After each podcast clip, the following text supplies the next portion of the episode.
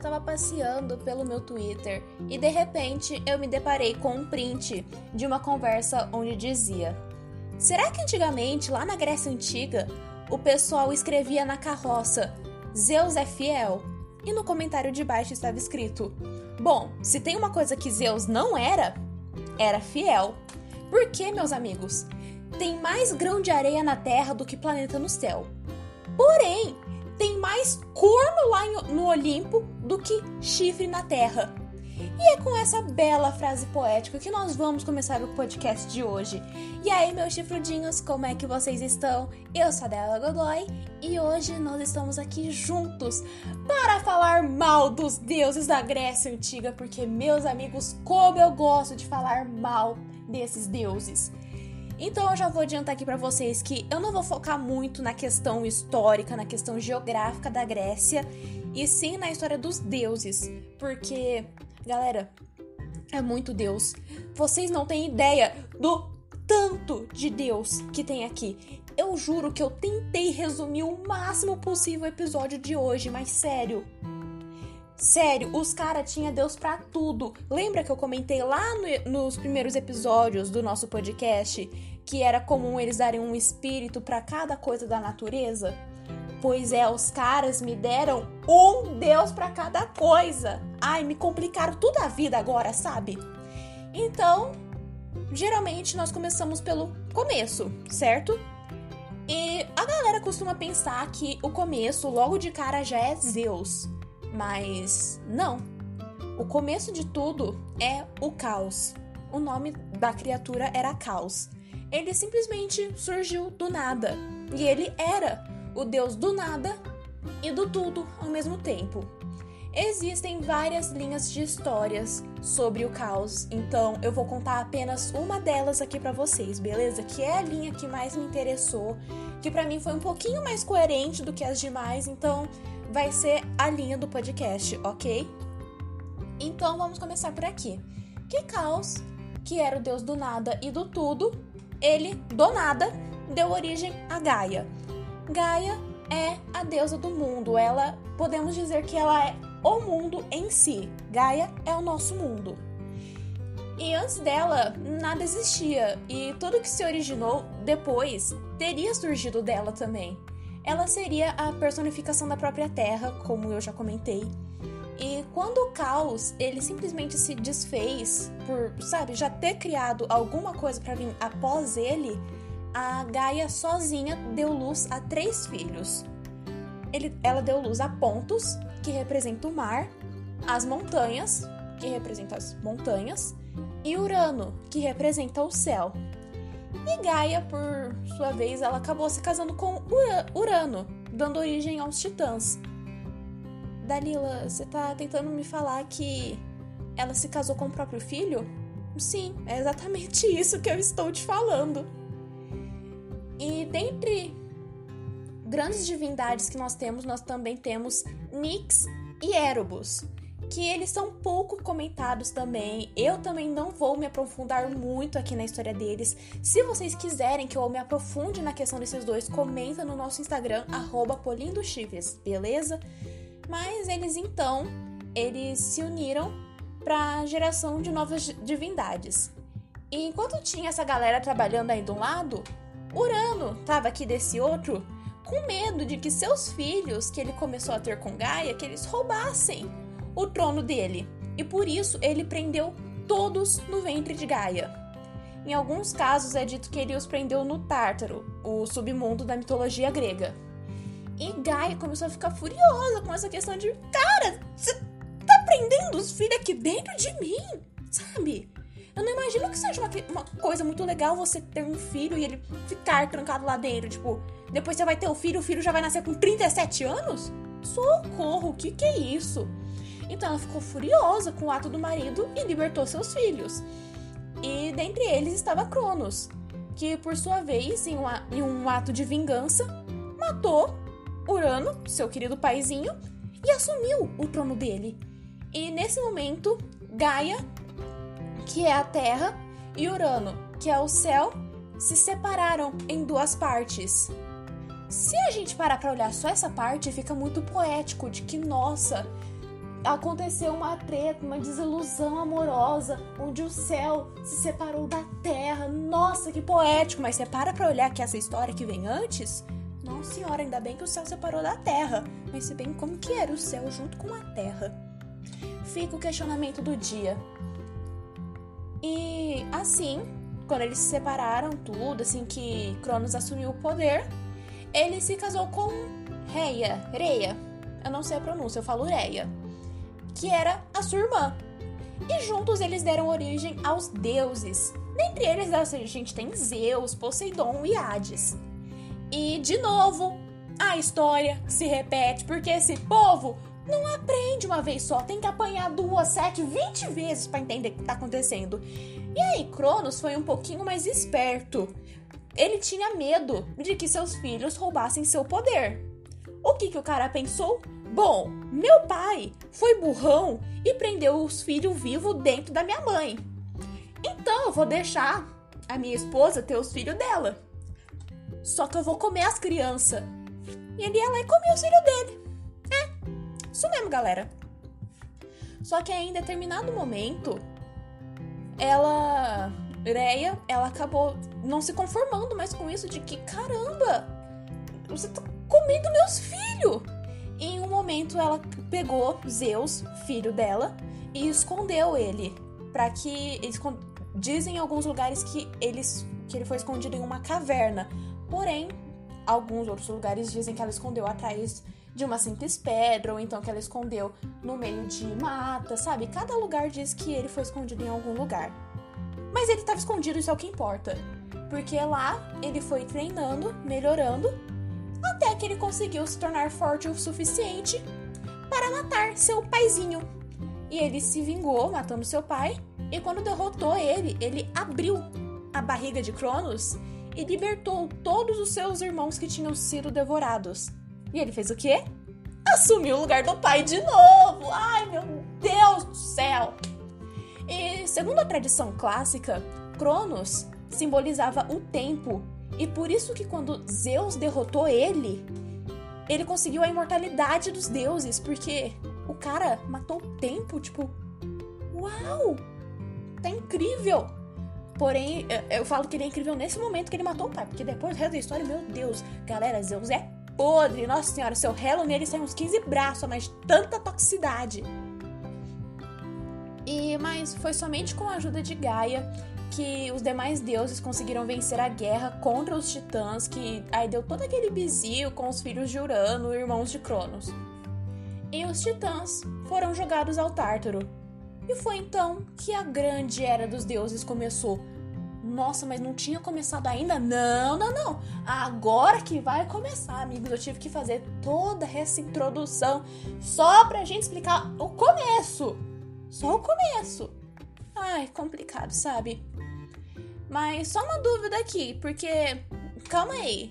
Quem que eram esses titãs aí que você tá comentando? Porque os únicos titãs que eu conheço são aquele. É aquele anime lá que tem uns bichão grandes que os carinha vai lá e haha, mata. Bom, é quase isso. os titãs nasceram da união entre Urano, que representava o céu, e Gaia, que é a Terra. E dizem que os titãs eram seres híbridos. Nenhum era humano por completo e todos tinham poder de se transformar em animais. Que foi até mesmo uma historiadora brasileira aqui da Unicamp que falou sobre isso, especialista em mitologia, a Renata Cardoso. E aliás, vale destacar ainda que a palavra titãs se refere ao, apenas ao gênero masculino, porque para falar da questão feminina, a gente tem que falar titânides, Titânide, vocês acreditam que eu nunca tinha ouvido falar sobre isso?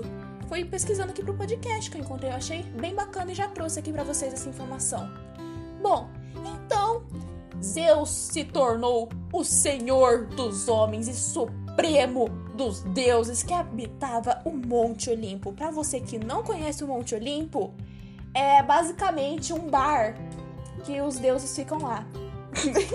é resumidamente isso, para vocês entenderem, é isso é um barzão que só os deuses conseguem ir. Só. E ele tinha o poder dos fenômenos atmosféricos em sua mão direita e com essa mão ele conseguia mandar chuva para as plantações. E ele veio a se casar com sua irmã Hera. Hera é a sua esposa mais famosa, que ela é conhecida como a deusa protetora do casamento, da vida e da mulher. O que, se a gente for parar para ver, devia ser um pouco complicado você rezar para ela e falar: Nossa, proteja meu casamento. Sendo que o marido dela é Zeus, o cara que, uou, passou rodo no Olimpo inteiro. Ai, ai, ai, ai. É um pouquinho estranho pensar nisso. E também tinha sido salva junto lá naquele rolê todo. Também tinha muitas outras esposas. E as outras conhecidas também é Metis, a deusa da prudência, e Temis, a deusa da justiça. Zeus tinha os seus súditos olímpicos e os mais famosos, que eram seus filhos. Dentre eles temos Febo, o deus do sol, Artemis, que é a deusa da lua e da casa, da caça, perdão. Temos Hermes, o alado mensageiro dos deuses, Ares, que é o deus da guerra, Dionísio, o deus do vinho e dos bacanais, e Afrodite, deusa da beleza e do amor, ah, tá, galera, também tem Atena, famosa Atena, que se você assistiu Cavaleiros do Zodíaco, você já deve odiar um pouquinho aqui Atena. E agora você me pergunta: Uau, mas todo mundo, então todos os deuses se juntavam lá nesse barzinho? Eu te digo que não. Como assim não? Não, não eram todos os deuses? Não. Porque vem aqui, galera. A gente. Lembra que eu comentei para vocês que a gente tinha o céu o mar e o submundo? A gente sabe que Zeus tá no céu, Poseidon tá no mar. Vocês sabem quem fica no submundo? Quem fica no submundo Hades, que ele era tão temido assim pra galera, irmão de Poseidon, lá, lá, lá, lá, lá. E no meio dessa treta ele ficou com o submundo. O que que Hades fazia? Hades ficava lá no submundo, cuidando de quem foi trancado lá na, de toda aquela história, que foi preso no submundo da mitologia grega, tal, tal, tal. E também temos uma história de que ele era apaixonado por Perséfone, a deusa das ervas, das flores, dos frutos e dos perfumes, filha de Zeus e Deméter. Hades decidiu raptar ela e levar ela para o submundo. E a mãe dela ficou inconformada. O cara sequestrou minha filha e acha que tá tudo certo. E como vingança, ela fez o quê? Ela lançou uma grande fome para todo mundo e que matou a galera. É, ela perdeu a filha e falou: se eu vou perder a filha, vocês vão perder a vida. Porque é assim que o baile toca. Eu acho que na cabeça dela deve ter pensado: putz, se eu matar um monte de gente aqui, ele vai ficar sobrecarregado lá no submundo e vai acabar mandando ela porque não vai aguentar, sabe, conciliar uma refém e um monte de serviço que vai acabar mandando ela de volta. E aí Zeus acabou entrando falando: Uou, uou, uou, uou, DJ para o som, DJ para o som, o que, que está acontecendo aqui? E aí eles entraram em um debate de que não, você não pode fazer isso, né? Porque você nem perguntou para a querida moça se ela queria descer para o submundo com você. E Hades enganou a garota e fez ela comer um pouco da romã do submundo. E assim, quando ela se alimentou com um pouco da comida do submundo,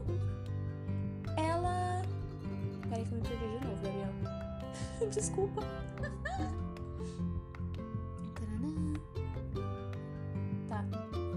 3, 2, 1. E assim que ela se alimentou com um pouco dessa fruta do mundo dos mortos, ela não podia mais deixar o local sem a permissão de Hades. E para solucionar toda essa treta que deu, porque o cara só queria ter uma mina, uma companhia ali para ele, porque ele não podia ir pro Olimpo, Zeus propôs que a garota passasse um terço do ano no submundo e dois terços do ano fora dele para estar junto com sua mãe. E o período que ela passava junto com Hades era uma grande tristeza para mãe, de, a mãe dela. E eles usavam esse mito de Hades e a paixão, tudo, para explicar as estações do ano. porque foi Deméter, a deusa da agricultura, e com a sua tristeza ela veio a causar o inverno. E o frio passa dessa estação que impedia a agricultura por causa da tristeza de estar longe de sua própria filha.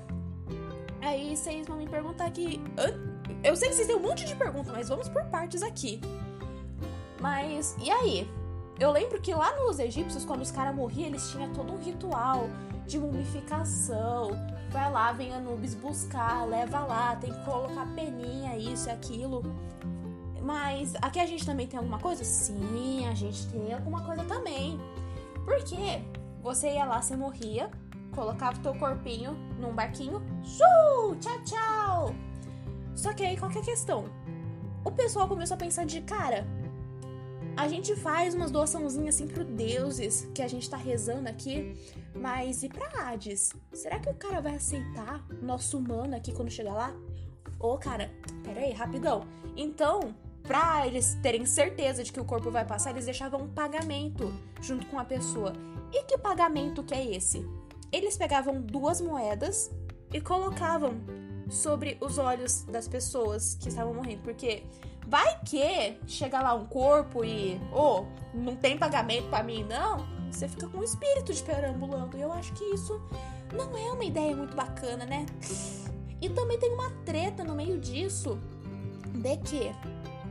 Ah, eu vou falar dessa treta um pouquinho mais tarde para prender a atenção de vocês aqui mais um pouco. E agora vamos para outra pergunta de vocês que credo, quanto Deus, como que eu vou rezar para tudo isso? Simples, meu amigo. Você não vai rezar para todos só porque você quer. Como assim eu só vou rezar porque eu quero? Exatamente isso. Vamos supor que você é de uma família importante, assim, de uma família mais nobre, e você precisa ter inteligência, assim, você precisa ser mais rico em conhecimento. O que que você faz? Você vai e reza para Atena pedindo sabedoria. Por quê? Porque Atena é a deusa da sabedoria. Logo, a única bênção que você precisa é da sabedoria. Agora você é um guerreiro, assim que você sai mais para a parte de caça, você precisa voltar com uma boa comida para garantir alguma coisa. Então você vai lá e reza para Artemis, a deusa da caça. Sabe? É assim que vai funcionando. Só que, galera, não era todo mundo que era honesto que pedia, sabe? Tinha galera que vinha aqui e pedia pra, pra Dionísio, falava, não, cara, eu tô aqui numa situação que eu tô querendo um vinhozinho bom pra beber, eu quero um vinho. Só que esse cara, ele já passou a vida inteira dele bebendo chega um ponto que o vinho já não, não, é mais a mesma coisa para ele, sabe? E ele começa, ele continua bebendo e ele fala, pô, cara, não tá funcionando isso aqui não. Meu Deus, tá com defeito. Aí chega o outro que reza pra, pra Artemis e fala: pô, eu também tava aqui sentada aqui o dia inteiro olhando pro nada e não veio nenhum coelhinho, não veio nenhum leãozinho pra cima da minha lança. Fiquei aqui esperando alguma coisa acontecer e não veio uma comida. Então, sabe, começou o pessoal dar uma folgada, assim, de querer que o Deus faz tudo sozinho e eles não se esforçam para fazer nada, para correr atrás do que quer. Até que eles pararam assim e pensaram: pô, cara, a gente tá aqui nessa vida mal lascado, a gente tá rezando, a gente não tá recebendo resultado. E aí depois que a gente morre acontece o quê? A gente vai ficar só moscando para sempre? Até que uma pessoa parou assim e falou: "Não! Espere lá. Se você foi uma pessoa incrível, você foi útil para os deuses, para seu povo, se você é um cara bacana, tu vai chegar lá com, a, com Hades ele vai te dar um lugarzinho especial, tu vai ficar lá do lado dele curtindo as coisas e o pessoal ficou, é sério? Então aí nesse momento o pessoal pensou, pera lá, e se eu começar a rezar a partir de agora para Hades, para ter certeza de que quando eu morrer, eu já vou ter meu lugarzinho reservado? Porque, sabe, eu fui puxa-saco aqui durante vida, dei umas cantadinhas assim pra cima de Hades. Será que quando eu morrer ele não vai guardar meu lugarzinho lá com ele, não? Então isso aconteceu mais pro fim, tudo, da Grécia Antiga. Dessa questão deles pensarem de que, nossa, vou rezar de uma vez pra morte, né? Porque se em algum momento a gente vai morrer, vamos torcer para que ela chegue boa. Mas aí já tava no fim, tudo, então os caras não tiveram nem como curtir ou reviver para dar um feedback falando, pô, cara, deu certo aqui, tenta aí. Bom, infelizmente isso não aconteceu e o pessoal ficou meio, é. Acontece, né? E galera, eu acho muito incrível essa questão de estudar religião, porque a gente vê tanta história que quando a gente para assim para pensar um pouco, a gente aí, por que que isso aconteceu? Como que isso aconteceu? Tem um monte de história que parece meio mal contada, assim. E uma das histórias mais famosas e que é uma das mais mal contadas que existem, você já deve conhecer. É a história da Medusa, aquela mulher com cabelo de serpente que quando olhava no olho dela você virava uma pedra. Ela mesma. Mas nossa, ela não é uma criatura cruel, isso e aquilo. Amigos, eu vou contar aqui para vocês rapidinho a história dela porque eu quero que vocês fiquem inconformados junto comigo. Mas resumindo aqui a historinha da nossa querida Medusa. Medusa, ela, é, ela era uma adoradora de Atena, ela sempre estava orando lá no templo de Atena, pedindo pela sabedoria, isso e aquilo. Até que um dia, no templo de Atena, chegou quem? Chegou Poseidon, sabe? O cara lá dos mar. Chegou lá, falou: moça bonita, hein? Solteira. E ela, ai que eu sou, sabe, reservado, não quero fazer esse tipo de coisa comigo.